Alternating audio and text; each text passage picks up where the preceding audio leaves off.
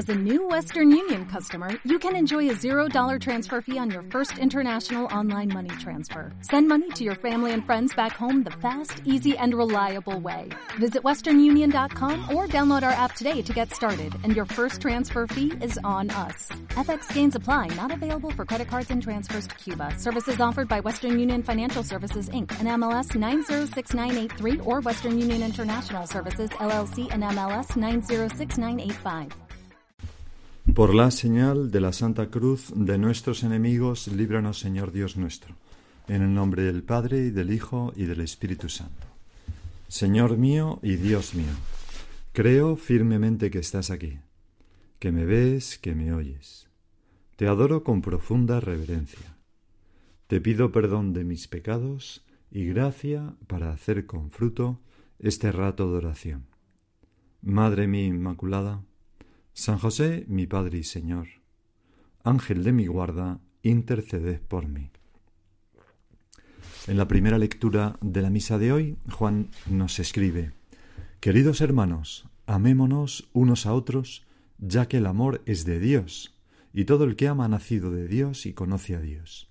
Quien no ama no ha conocido a Dios, porque Dios es amor. Y entonces dice, en esto se manifestó el amor que Dios nos tiene, en que Dios envió al mundo a su unigénito para que vivamos por medio de él.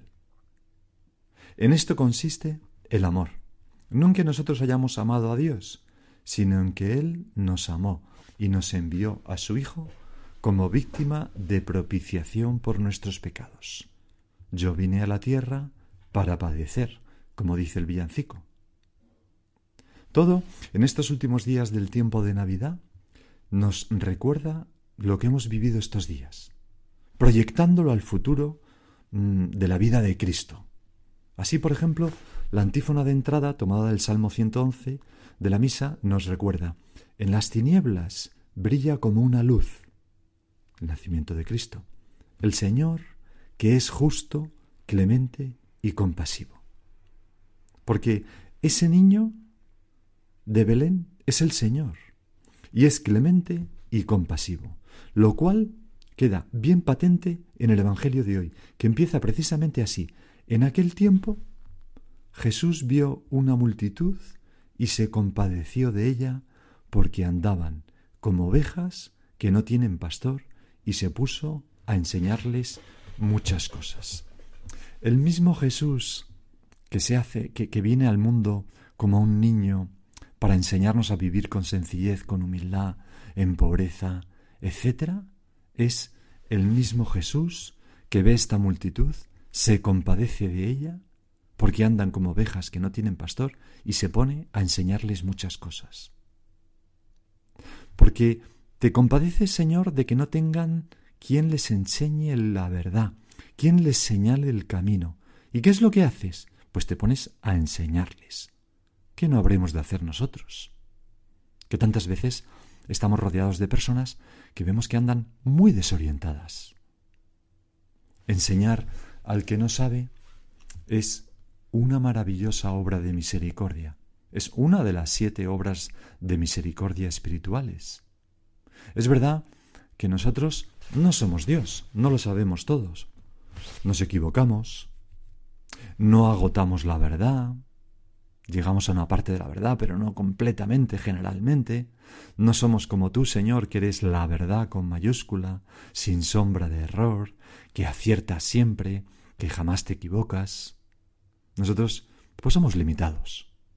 Cuenta Fulton Sheen, ese gran predicador norteamericano del siglo pasado, del siglo XX, que en cierta ocasión iba a dar una conferencia en Pittsburgh que tenía por título El camino a la vida eterna. Y la conferencia pues era en el auditorio del ayuntamiento. Y al llegar a la ciudad, él iba en coche, no conocía la ciudad, se perdió. Y entonces preguntó a uno de esos adolescentes que se encontró sentado en las escaleras de un portal en la calle, ¿no? Oye, perdonad chicos, ¿sabéis cómo ir al auditorio del ayuntamiento? Y uno de esos adolescentes le contestó, ¿y para qué quiere ir? Y él, como haciendo una broma, le contestó, para enseñarles el camino del cielo porque la conferencia se llamaba así, El camino a la vida eterna. Y el chico, sonrió con ironía y le contestó ¿No sabe el camino al auditorio y pretende enseñarles el camino al cielo? Y es verdad, Señor. Nosotros que no sabemos hasta lo más elemental, que no sabemos nada, que no podemos nada, si tú no nos ayudas, ¿cómo vamos a enseñar al que no sabe a vivir de una, de una manera que merezca la pena y que le haga feliz?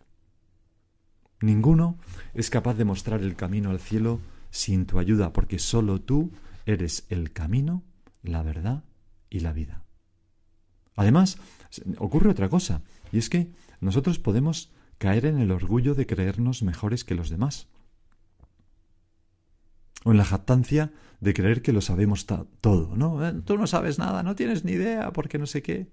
Y podemos mm, convertirnos en un personaje repelente que va por ahí dando consejitos a todo el mundo con una dosis no pequeña de arrogancia y de desconsideración con los demás.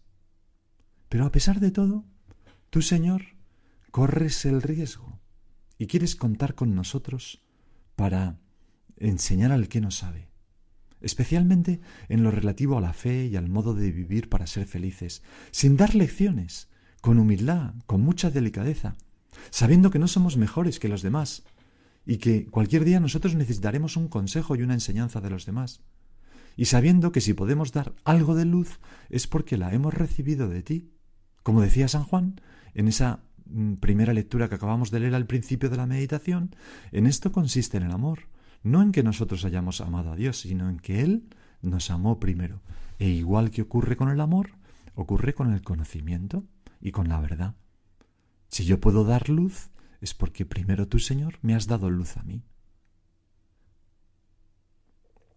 Y en la continuación del Evangelio de hoy queda patente ese deseo tuyo, Señor, de implicarme en tu misión, de asociarme a tu obra, sea yo quien sea, cualquier cristiano. Implicarme en esa misión de sembrar la verdad, que es el alimento de nuestra inteligencia, lo que deseamos. ¿Cuántas veces alguien nos dice, no, yo lo que quiero es la verdad, sea dolorosa o sea alegre? Porque estamos hechos para la, para la verdad, no para la mentira, no para que nos engañen. La verdad es lo único digno de la criatura espiritual. Y por eso el Señor, pues a nosotros nos quiere asociar en esa tarea. Y, decía que el Evangelio, después de que el Señor se compadeciera porque andaban como ovejas que no tienen pastor y se pusiera a enseñarles muchas, muchas cosas, dice, dice el evangelista Marcos que cuando se hizo tarde, se acercaron sus discípulos a decirle Estamos en despoblado y ya es muy tarde. Han pasado el día, ¿verdad?, escuchando al Señor. Despídelos, que vayan a los cortijos y aldeas de alrededor y se compren de comer.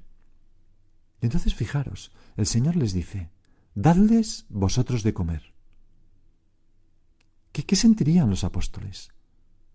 Pues se verían como nos vemos nosotros, Señor, pobres, incapaces, mm, ¿Qué tengo yo para, para, dar a los demás? ¿Quién soy yo para decir nada a los demás? ¿Quién soy yo para pretender enseñar a éste cómo ha de vivir?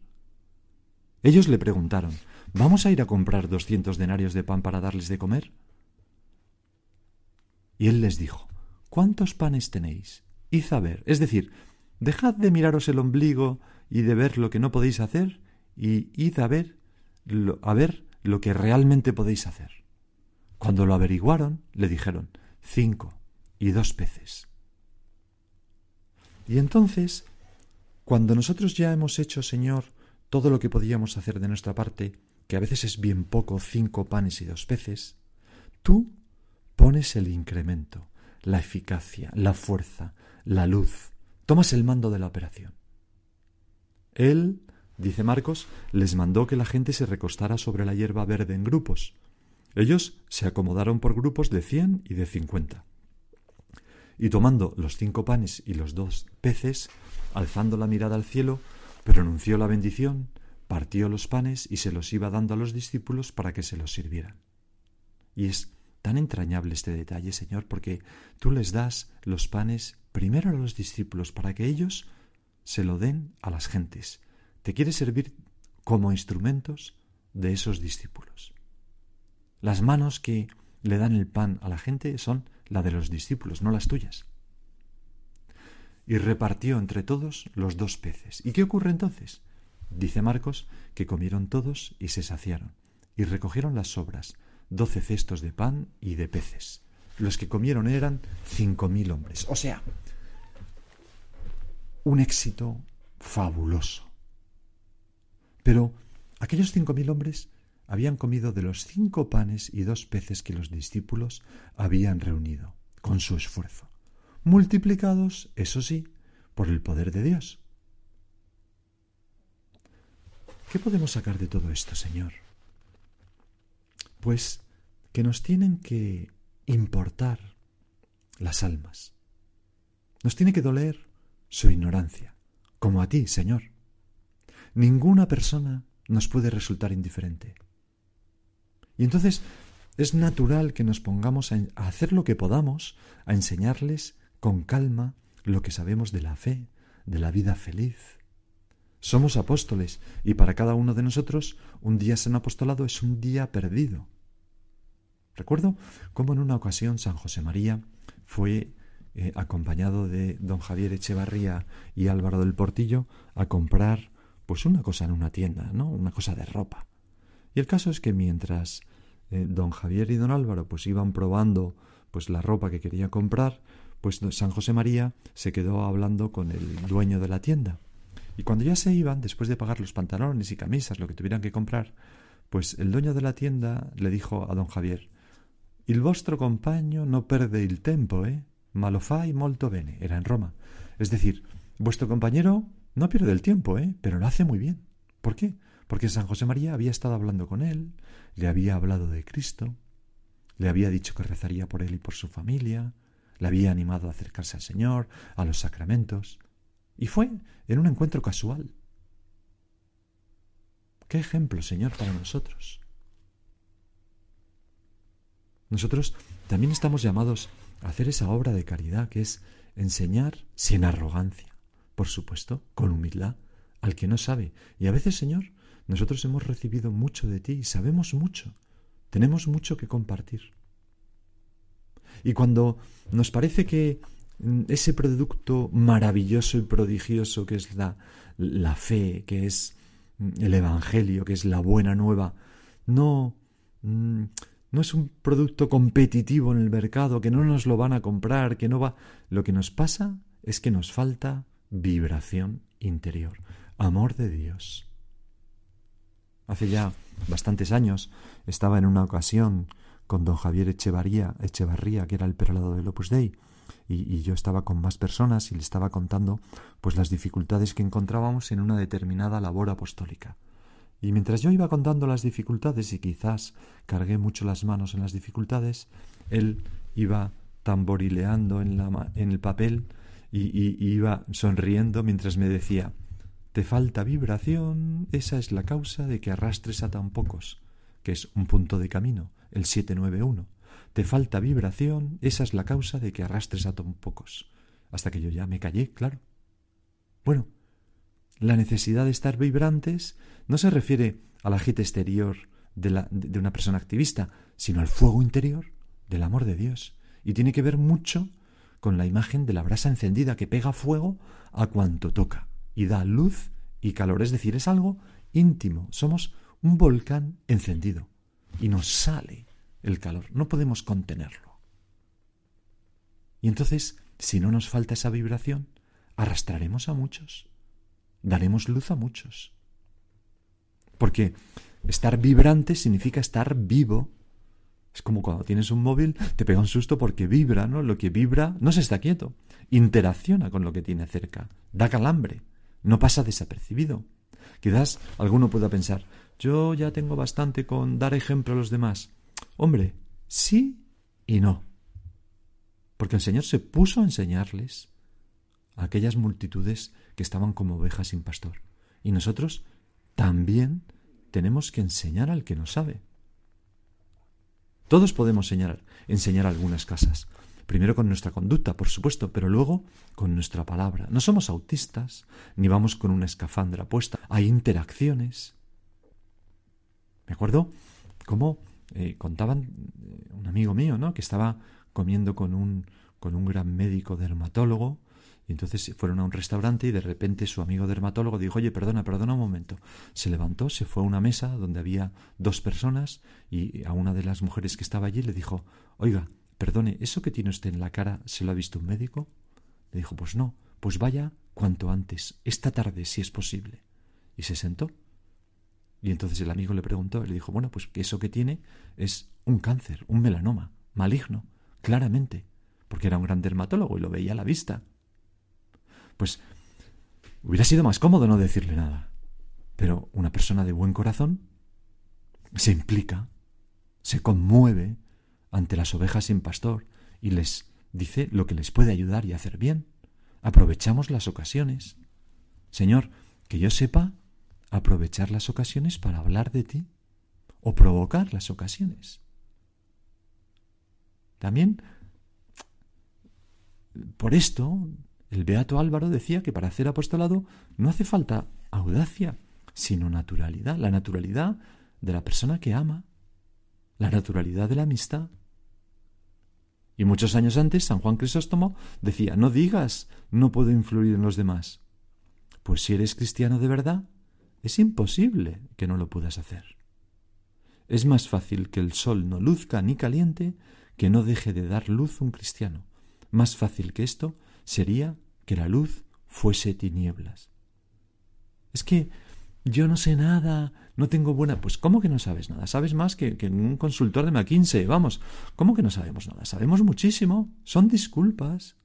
Nosotros, Señor, lo que tenemos que hacer es dejarnos mm, llevar por lo que podamos hacer y confiar en que tú pones el resto. Yo pongo los cinco panes y los dos peces y tú los multiplicas y alimentas a cinco mil. O acudimos al Espíritu Santo siguiendo tu consejo. No os preocupéis por lo que habéis de decir, el Espíritu Santo saldrá en vuestra defensa. Pues mira, Señor, Espíritu Santo, voy a hablar con este amigo, pero o tú me ayudas o no sé qué le voy a decir. Y precisamente porque la fuerza de la verdad. Viene del mismo Dios, perseveramos con tenacidad en ese enseñar al que no sabe, con insistencia a veces, San José María lo expresaba de manera muy gráfica con este ejemplo. Llevo más de treinta años utilizando una comparación que a la gente le hace reír. No lo digo por diversión, sino porque los asuntos espirituales quedan más grabados en nuestra inteligencia y en nuestra vida con ejemplos sacados de cosas materiales. Era la pedagogía del Señor con sus parábolas. ¿Habéis visto esas señoras que se empeñan en meter un pie del cuarenta en un zapato del treinta y cinco con calzador? ¿Os habéis fijado en cómo insisten hasta que lo logran? Así nosotros, en el apostolado, hemos de insistir, ser santamente tozudos. Tozudos que no significa irrespetuosos, ni pesados, ni pelmas. Pero sí personas llenas de fe, con un amor grande a los demás, y con un deseo de compartir lo que pensamos que es la verdad. Con el convencimiento de que el Señor quiere contar con nosotros. Él les replicó, Dadles vosotros de comer. Ellos le preguntaron, ¿vamos a ir a comprar doscientos denarios de pan para darles de comer? Él les dijo, ¿cuántos panes tenéis? Id a ver, venga, dejaros de disculpas. Cuando lo averiguaron le dijeron cinco y dos peces. Poca cosa. Él les mandó que la gente se recostara sobre la hierba verde en grupos, ellos se acomodaron y tomando los cinco panes y los dos peces, alzando la mirada al cielo, pronunció la bendición, partió los panes y se los iba dando a los discípulos para que se los sirvieran. Y repartió entre todos los dos peces. Comieron todos y se saciaron, y recogieron las sobras, doce cestos de pan y de peces, los que comieron eran cinco mil hombres. Pues Señor, también yo quiero ser un buen instrumento en tus manos para alimentar a muchas personas que tienen ese hambre profunda de verdad. Y tú también puedes ser una ayuda del Señor. Piensa, ¿me preocupo yo de compartir la verdad? ¿De enseñar al que no sabe? Sea la chica de servicio de mi casa, mi cuñado, mi suegra, un amigo, una compañera de trabajo. Vamos a terminar esta meditación con esta hermosa petición de la oración colecta de la misa de hoy. Dios Todopoderoso, concédenos que el nacimiento del Salvador del mundo, anunciado por una estrella, se manifieste y crezca siempre en nuestros corazones. Y vamos a pedir que lo haga por medio de esta obra de misericordia tan estupenda, enseñar al que no sabe. Así, esa estrella se manifestará y crecerá siempre en nuestros corazones y los de los demás. Te lo pedimos, Señor, por manos de nuestra Madre, la Santísima Virgen María, sede de la sabiduría. Y ahora sigue tú por tu cuenta. Grand Canyon University makes earning your degree possible with over 130 academic programs for traditional campus students with more than 80 bachelor's programs offered online. GCU provides you with the personal support you need from complimentary unofficial transcript evaluations within 24 business hours to scholarships, academic support, and your GCU graduation team led by your own university counselor. Find your purpose at GCU. Private, Christian, affordable. Visit gcu.edu.